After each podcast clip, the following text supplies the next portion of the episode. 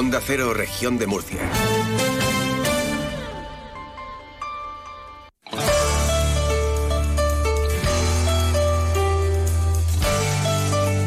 Región de Murcia en la Onda. Maripaz Martínez.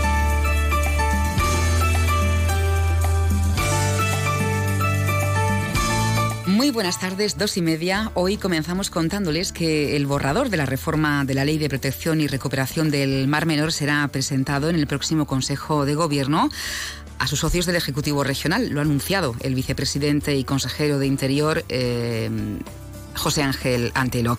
Antelo ha adelantado durante una entrevista en la televisión autonómica en las 7 algunas de las modificaciones que se pretenden llevar a cabo y ha declarado que van a frenar y a restringir la implantación de plantas fotovoltaicas en la cuenca vertiente del Mar Menor, exceptuando aquellas destinadas a autoconsumo. Insiste el vicepresidente regional en que este borrador persigue consolidar la compatibilidad de todos los usos del suelo con la conservación y mejora del estado ambiental del Mar Menor.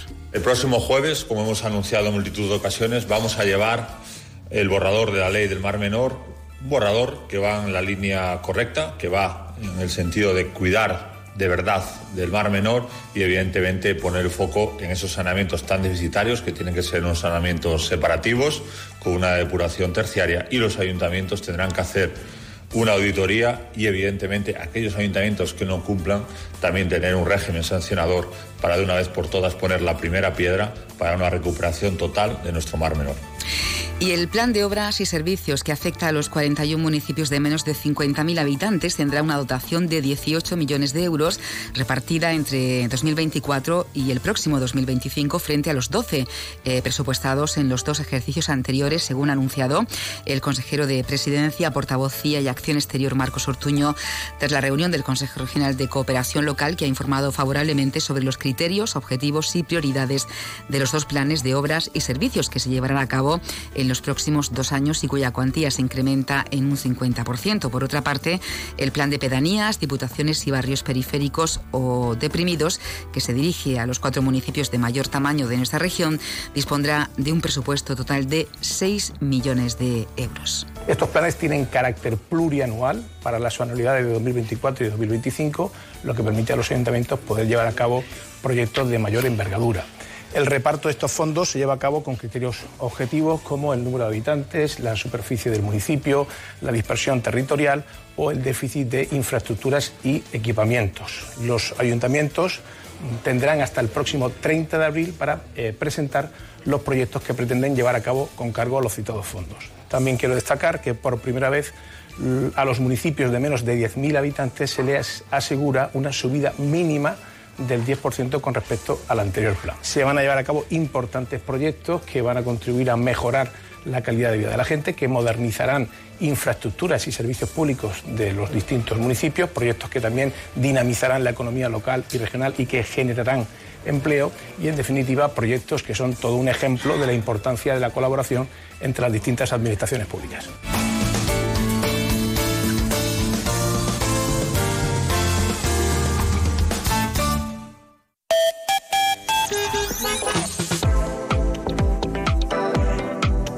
Pues eh, vamos a conocer como cada día a esta hora cómo se encuentran las carreteras de la región. DGT Alba Ariz, buenas tardes. Buenas tardes. Momento tranquilo en la red de carreteras de Murcia, pero aún así les vamos a pedir que tengan mucha precaución, porque en este momento hay tráfico irregular en la 7 en Espinardo en ambos sentidos, por lo que les recomendamos que moderen la velocidad. Tenemos a esta hora 16 grados en la ciudad de Murcia y recordar que toda la región estará hoy en alerta amarilla por rachas de viento de hasta 70 kilómetros por hora, según según las previsiones de la AEMET. El aviso se extenderá durante toda la jornada y prevé rachas de viento en el altiplano, el noroeste, la Vega del Segura, el Valle del Guadalentín y el campo de Cartagena. Por cierto, que la nieve ha hecho acto de presencia en pedanías altas de la comarca del noroeste, en concreto en la pedanía de Inazares y Cañada de la Cruz, en el municipio de Moratalla, a una altitud de alrededor de 1.500 metros.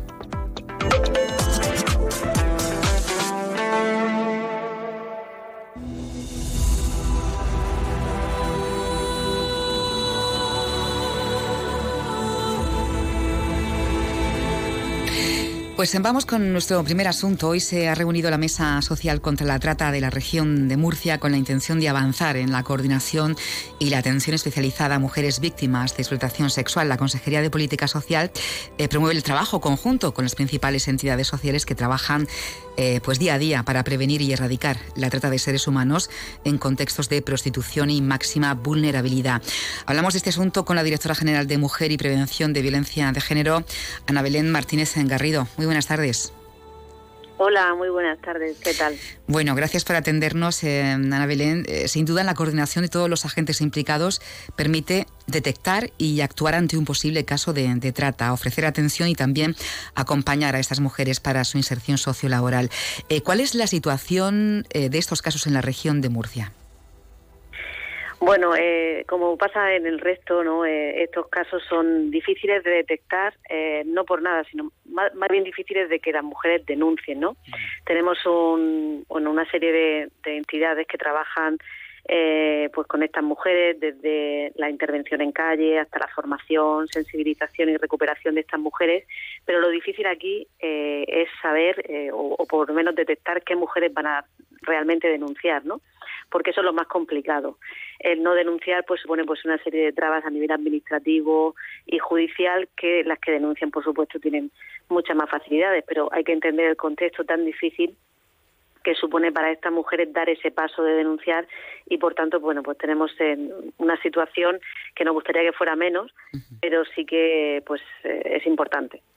Bueno ¿y, cómo se detectan y tras esto actúan desde, eh, desde la administración porque no sé si trabajan en coordinación también con las fuerzas y cuerpos de seguridad del Estado ante cualquier eh, situación de este tipo o quienes, o quienes ponen en conocimiento de, ustedes este tipo de casos. Ellas evidentemente no denuncian por esa situación de, amenaza ¿no? Eh, de, las mafias que las han traído engañadas hasta aquí. Claro. Bueno, se trabaja principalmente, como he dicho antes, con estas asociaciones que se dedican primero a hacer intervenciones en calle, para eso también entre ellas colaboran para intentar cubrir el máximo territorio de la región de Murcia. Se organizan para salir en zonas donde se tiene constancia que hay pues eh, más tema de, prostitución y van entrando también en distintas casas donde se les permite esa entrada, van creando vínculos con esas mujeres y desde esa intervención de, del tú a tú van creando pues esa situación favorable para que algunas mujeres den el paso y denuncien. Otras veces pues eh, los casos llegan a través de la, de la unidad específica de la, de la Policía Nacional que se dedica a este tipo de intervenciones y que están en contacto permanente con las entidades sociales para, una vez detectados estos casos y cuando intervienen, poder derivar a estas mujeres a que sean atendidas por estas entidades sociales. Eh, eh, ¿Y qué tipo de acompañamiento les ofrecen para su inserción? Porque para ellas es vital eh, tener un trabajo, ¿no? para luego poder tener una vivienda y ser independientes. Claro, lo primero que se hace es una recuperación mm, psicológica y física, que es lo más importante. Estas mujeres vienen muy deterioradas, con una serie de problemas psicológicos muy importantes, ¿no? Por el tiempo que están sufriendo este problema. Entonces, lo primero que se hace es un acompañamiento y una recuperación a nivel psicológico, a nivel eh, personal, eh, físico y una vez que ya están más recuperadas en ese aspecto, entonces ya empiezan con el tema de la formación, eh, y también la ayuda a esa inserción laboral que es tan importante para que puedan salir de esa situación. Hay que decir que el índice de éxito en cuanto a la inserción laboral es bastante amplio. Eh, por ejemplo, en una de las entidades que trabajan con la prostitución, el 50% de las mujeres que son tratadas en esa entidad consiguen un reinsertarse laboralmente, por lo tanto, es una labor tanto de acompañamiento previo como en el momento de buscar trabajo e incluso también posteriormente, porque esas entidades no abandonan a las mujeres una vez que ya han conseguido empleo, ¿no? Sino que, pues eso siempre vuelven hacia las entidades para tener un contacto y para hacer un seguimiento y ver cómo han evolucionado en ese aspecto. Bueno, reciben ayuda de, entidades como ACCEN, Cruz Roja, eh, CATS o la Fundación CEPAIN. Eh, ¿Suele haber menores entre estas mujeres o son casos puntuales? Bueno, eh, esos datos eh, es muy difícil que te los pueda ofrecer. Primero porque las entidades sociales eh, no nos facilitan por, privacidad el, número de, menores que se atienden. No es una es un, es un, dato muy muy confidencial que no nos facilita y por tanto no, no te puedo adelantar. Bueno, ¿y, a cuántas mujeres han atendido estas entidades durante el último año, Ana Belén? Pues durante este último año 2023 se han atendido a un total de 2.141 mujeres en toda la región de Murcia.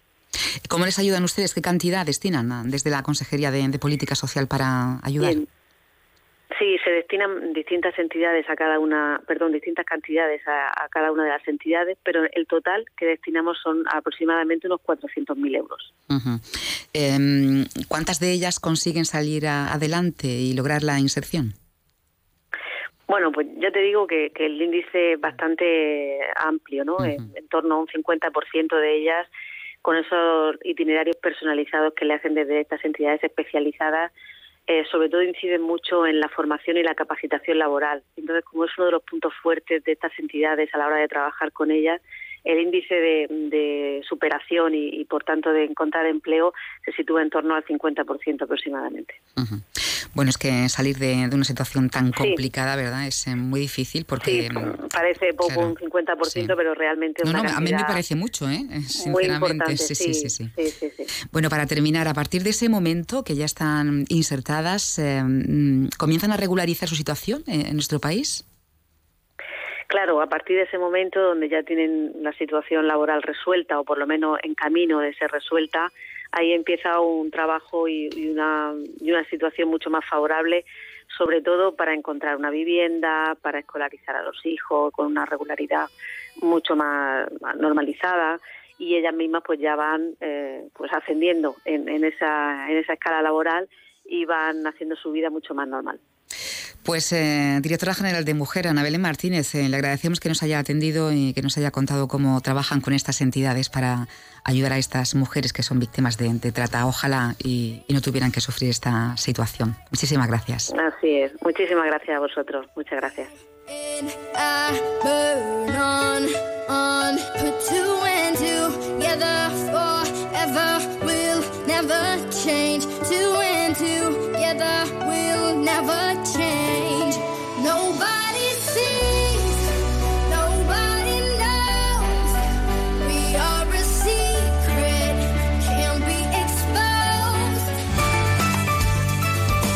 Región de Murcia en la onda. Tardes para compartir, informar y entretenerte.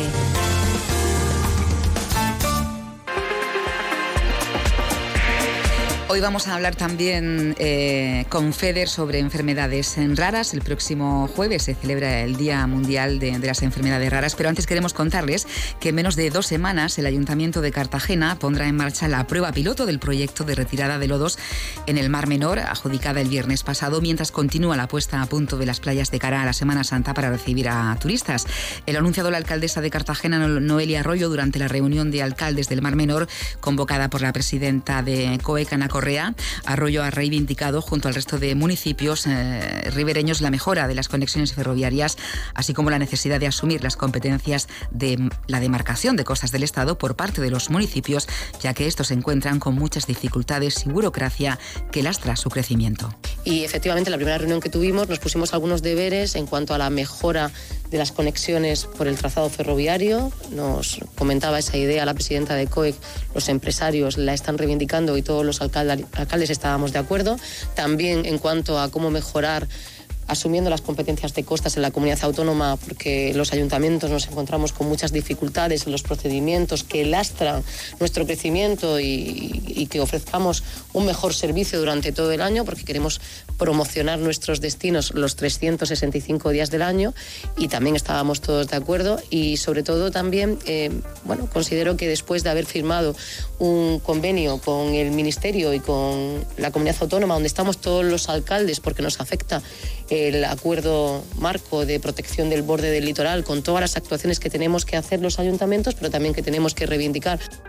Por su parte, el alcalde de los Alcáceres, Mario Pérez Cervedra, agradecía a la presidenta de COEC la iniciativa de reunir a todos los alcaldes para poder atajar los problemas a los que se enfrentan de manera conjunta. Pérez Cervedra también se mostraba a favor de que los municipios ribereños asuman las competencias de la demarcación de costas del Estado. Entendemos que no se entiende de partidos políticos, hay competencias que dependen de unos y de otros y esas infraestructuras que dependen de unos y de otros, pero tenemos claro que por encima de los intereses partidistas están nuestros vecinos, los vecinos de cada uno de los municipios y por eso nos unimos para trabajar, para avanzar de manera más eficaz y eficiente y por tanto convertirlo estas, estas reuniones en un auténtico éxito. El alcalde de los Alcázares considera que sí. Eh. De hecho, la experiencia en otras comunidades autónomas nos anima a exigir que así sea. ¿no? Entendemos que demarcación de costas no depende de un partido político y por tanto es una administración y todas las competencias que podamos tener de cerca de nuestros municipios, en las comunidades autónomas, nos permitirá actuar de manera más eficaz y eficiente. Por tanto, la respuesta del alcalde de los Alcázares es que sí. Hoy, por cierto, ha abierto sus puertas eh, el Palacio Guevara de Lorca, la Casa Guevara, tras su reforma, restauración y musealización. El presidente del Ejecutivo Autonómico, Fernando López Miras, eh, ha participado en el acto de reapertura y ha destacado que las obras han permitido poner en valor esta joya del barroco que posee una gran importancia histórica y artística, no solo para Lorca, sino para toda la región de Murcia y para el país. Entre los trabajos se ha restaurado todo el mobiliario del siglo XVII que existía en el palacio, unas 250 piezas en total, desde pinturas hasta muebles, espejos o portarretratos con fotografías de los antiguos moradores. La restauración también rinde homenaje a la última propietaria de este inmueble, Concepción Sandoval, que fue quien la donó a la ciudad de Lorca. Una rehabilitación, restauración, reforma también de este Palacio Guevara, lo decía anteriormente, una de las joyas de la región de Murcia del barroco que permite su musealización tenemos perspectivas de que puedan llegar hasta 30.000 visitantes a conocer este histórico y emblemático edificio. Pero es que también se han llevado a cabo actuaciones de climatización o la rehabilitación de más de 250 piezas del siglo XVII. Vamos a poder conocer, bueno, como digo, uno de los grandes edificios que para muchos era desconocido, solo conocíamos el patio, vamos a poder ver, conocer nuestra historia, nuestra identidad, nuestro patrimonio y a ponerlo en valor.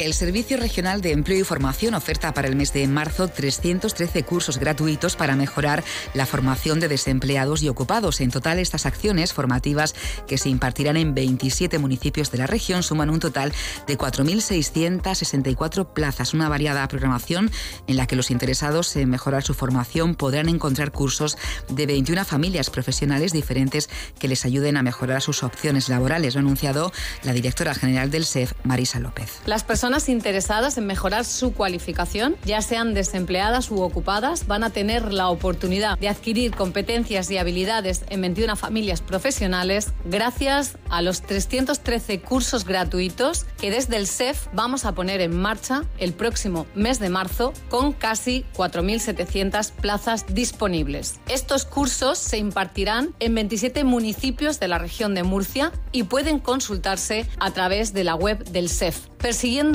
un doble objetivo, dar respuesta a las demandas del mercado laboral y aumentar las oportunidades laborales de los trabajadores de la región de Murcia.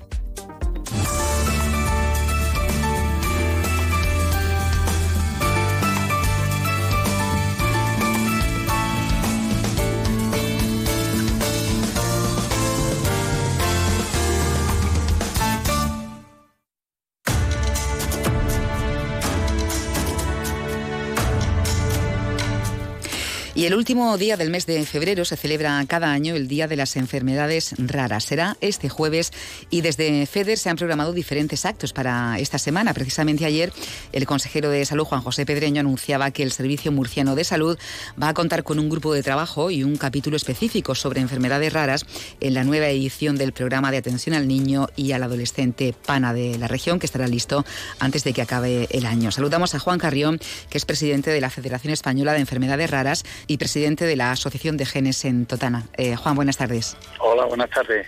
Bueno, cualquier iniciativa que se ponga en marcha es bienvenida, ¿no? Porque es crucial para la detección precoz. Bueno, eh, eh, uno de los retos que afrontamos las personas y familias que convivimos con las 6.313 enfermedades raras que tenemos identificadas es lograr un diagnóstico precoz, ¿no? Y tenemos que grandes desafíos en nuestro país, ¿no? Para, para que esto sea una realidad. Tenemos que lograr homogenizar el número de enfermedades que se incluyen en las pruebas de cuidado neonatal, lograr también que España deje de ser ese único país a día de hoy que no dispone de la especialidad de genética médica y de laboratorio y sobre todo impulsar la medicina genómica y de precisión y dar voz también a aquellas personas que a día de hoy se encuentran en búsqueda de diagnóstico, eh, precisamente identificándolas con ese nuevo código que ha puesto en funcionamiento Orfanet, el código 616874, y que permita incorporarse en el Sistema Nacional de Salud y que y nos, traslade también pues eh, conocer también la población ah, que convive con eh, en búsqueda de este peregrinaje, en búsqueda de un diagnóstico, porque el tiempo medio en nuestro país para conseguir el diagnóstico de una enfermedad rara es de seis años, ¿no? Y esto es algo que tenemos que ser capaces de reducir entre todos. Seis años para poder diagnosticar una enfermedad rara. Eh, tras todo este periplo y sufrimiento, digamos que se inicia entonces el camino hacia un tratamiento, ¿verdad? Que no es algo inmediato. Sí, solo el 6% de las enfermedades raras que a día de hoy conocemos disponen de un medicamento huérfano y, eh, que pueda curar la enfermedad o mejorar la calidad de vida del paciente. ¿no? Y las situaciones eh, que vivimos en nuestro país son situaciones de inequidad y de desigualdad al acceso a estos medicamentos huérfanos. En Europa tenemos 148 medicamentos huérfanos autorizados, de los que tan solo 78 se incorporan dentro de nuestro sistema nacional de, de salud. Por lo tanto, eh, piensen ustedes, ¿no? Que son el papá o la mamá de un de, un niño y que conoce que existe un, medicamento huérfano que puede ayudar a mejorar la calidad de vida o curar la enfermedad que, padece su hijo y que está autorizado en Europa y que en España no, ¿no? Pues nosotros eh, siempre hemos trasladado de, la Federación Española de Enfermedades Raras eh, precisamente que como ciudadanos españoles queremos exigir también los mismos derechos que cualquier ciudadano europeo y por lo tanto queremos garantizar también un acceso en equidad y en igualdad a todos y cada uno de los medicamentos huérfanos que a día de hoy hay disponibles para las eh, enfermedades raras. Eh, eh, Juan, ¿cuál es la razón por, la cual esos medicamentos huérfanos hay personas que no pueden ser tratados con ellos mientras que en Europa sí? Bueno, precisamente aquí está el que el propio país, una vez que se autoriza por parte de la EMA, tiene que iniciar todo un proceso eh, con el, en este caso con el responsable de, este medicamento para establecer el proceso de fijación y precio y de implementación de este medicamento en el país, ¿no? Y estos procesos en nuestro país tienen una demora de más de 23 meses, ¿no? Y muchos de estos medicamentos huérfanos, como te decía, un porcentaje muy importante, más del 43% de los medicamentos huérfanos que se autorizan en Europa pues no llegan a incorporarse en nuestro sistema nacional de salud y esto es lo que nos eh, sitúa en una situación de inequidad porque cuando no existe esa posibilidad pues también existe otro mecanismo que es el poder acceder a estos medicamentos como en situación especial o medicación extranjera y esto sí que nos genera situaciones de desigualdad, porque hay comunidades autónomas donde un mismo paciente puede acceder a uno de estos medicamentos huérfanos en situación extranjera especial y en la comunidad autónoma de al lado pues no se le permite a una, a una persona con igual diagnóstico. ¿no? Estos son situaciones de desigualdad e inequidad que venimos denunciando desde la Federación Española de Enfermedades Raras y lo que estamos trabajando precisamente a nivel ministerial es lograr que esa equidad eh, se pueda garantizar a todos los ciudadanos españoles, que somos más de 3 millones de españoles los que convivimos con estas enfermedades raras. ¿En la comunidad autónoma de Murcia ¿se, trata algún paciente con uno de esos medicamentos huérfanos? Sí, por supuesto. Y, en nuestra comunidad autónoma hemos tenido hasta en tres ocasiones eh, procesos eh, que se han abierto incluso en la vía judicial, no solo en la, fase contenciosa, sino también administrativa, sino también en la vía penal, donde los pacientes se han tenido que defender ante la administración para poder acceder a uno de estos medicamentos eh, huérfanos eh, precisamente eh, en condiciones de equidad. Y el último pues era una vecina de Totana de 79 años donde un, un, juzgado pues le daba la razón precisamente para que y ordenaba a la administración para que en este caso pudiese restituir con carácter inminente el suministrar este medicamento huérfano.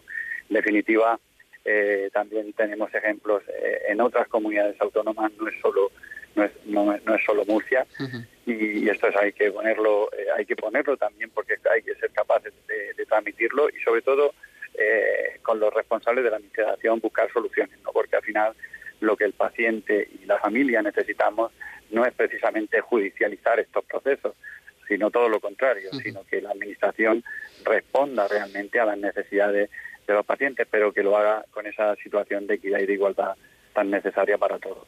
Eh, Juan hablaba de los recursos que todavía faltan en nuestro país, eh, de, unidades eh, para atender a estos pacientes, de detección precoz, pero también hay que destacar que, la puesta en marcha ¿no? de la unidad genética en el Hospital de la Rixaca que dirige la doctora Guillén fue un paso importante a lo que ahora también se suma el IMIF, ¿no? apostando por la línea de investigación en las enfermedades raras.